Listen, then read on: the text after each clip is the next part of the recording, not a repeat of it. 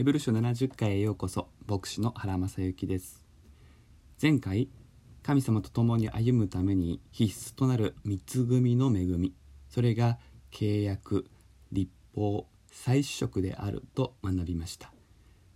契約とは神様との関係の確立。立法とは生き方の導き。再主食とはこれを支える体制です。初めの契約には初めの立法初めの再主食がセットされておりこのうちの一つでも変更があるならそれは全体が変更されることになります。第2の契約に入ったのに第1の立法で生きることはエラーとなります。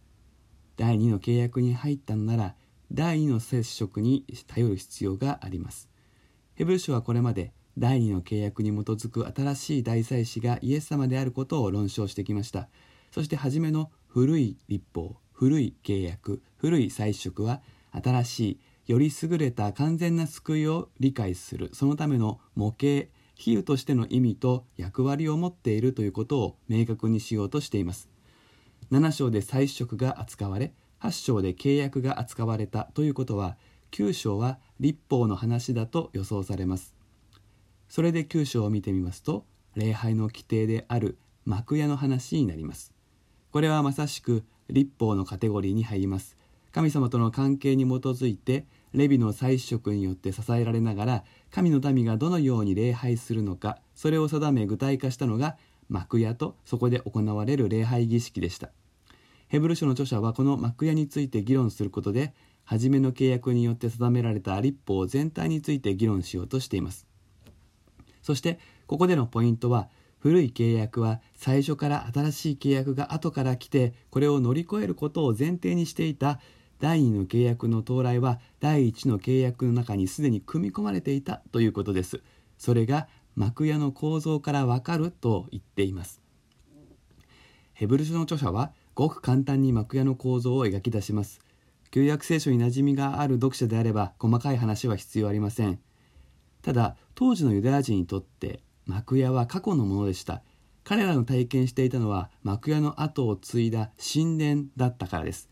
しかし初めの契約にセットされていたのは神殿ではなく幕屋ですのでオリジナルに戻って議論するために幕屋の構造に簡単に触れるのです。幕屋にはいくつもの調度品がありここでも食台机臨在のパン金の講談契約の箱マナの壺アロンの杖契約の板といったものが列挙されています。これらにも一つ一つ意味があるのですがヘブル書の著者は今は一つ一つ述べることはできませんと言います。できませんというよりしませんというニュアンスで理解できるところです。ヘブル書の著者の光を当てたいポイントは初めの契約で与えられた幕屋そのものが第一の聖女第一の幕屋と第2の聖女第2の幕屋に分かれていたという事実です。そしてこの第1の聖女には祭司たちが日常に出入りしたのですが第2の聖女はそうではありません。日常的に出入りできるということは初めの契約と初めの祭職の効力が第1の聖女には及んでいたということを意味します。第2の聖女に入れるのには年に一度大祭司だけ。そして入るためには自分のためまた民が知らずに犯した罪のために捧げる血を携えずにそこに入るようなことはありません。というように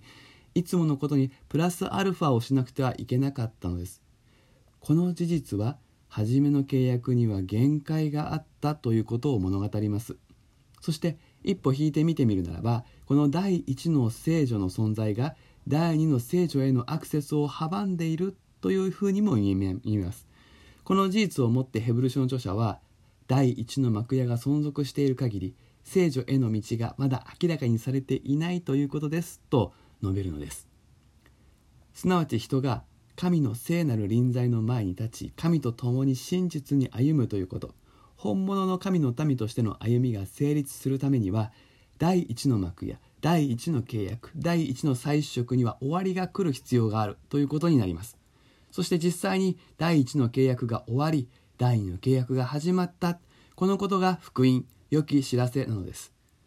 古い立法のシステムの中では礼拝する人の良心を完全にすることができませんでした。古い立法ができたのは人々の生活の外側を整えることでした。内面に及ぶ作り替えはごく限られた人たちだけ部分的一時的に受けることができましたがそれでも限界がありました。しかし第二の契約第二の立法第二の祭食はそうではありません。礼拝する人々の良心を内面を完全にすることができる。すなわち愛に生きることができるように変える力があるということです。内側が変わるので外側のことを細かく言う必要はありません。外側が大事ではないわけではありませんが内側が整うならば外側も次第に整うことになるからです。キリストの到来十字架。復活昇天精霊の授与によって新しい秩序が立てられました。これこそ福音です。私たちは永遠に続く全体に及ぶ新しさを受け取ることができる恵みの中に生かされています。その一方で私たちの課題は内側が変わることではなくて外側を変えてそれで済まそうとする誘惑に対処することでしょう。クリスチャンはあれをしないこれをしないあれをやりこれをやる。そのような戒めとマニュアルの世界によって表面的には敬虔な生活を作ることができます。それら全てが不要だということではありません。しかし大事なことは内側が変わることです。内面の刷新なしにこれを求めることなしに外側を整えようとすると立法主義に陥ります。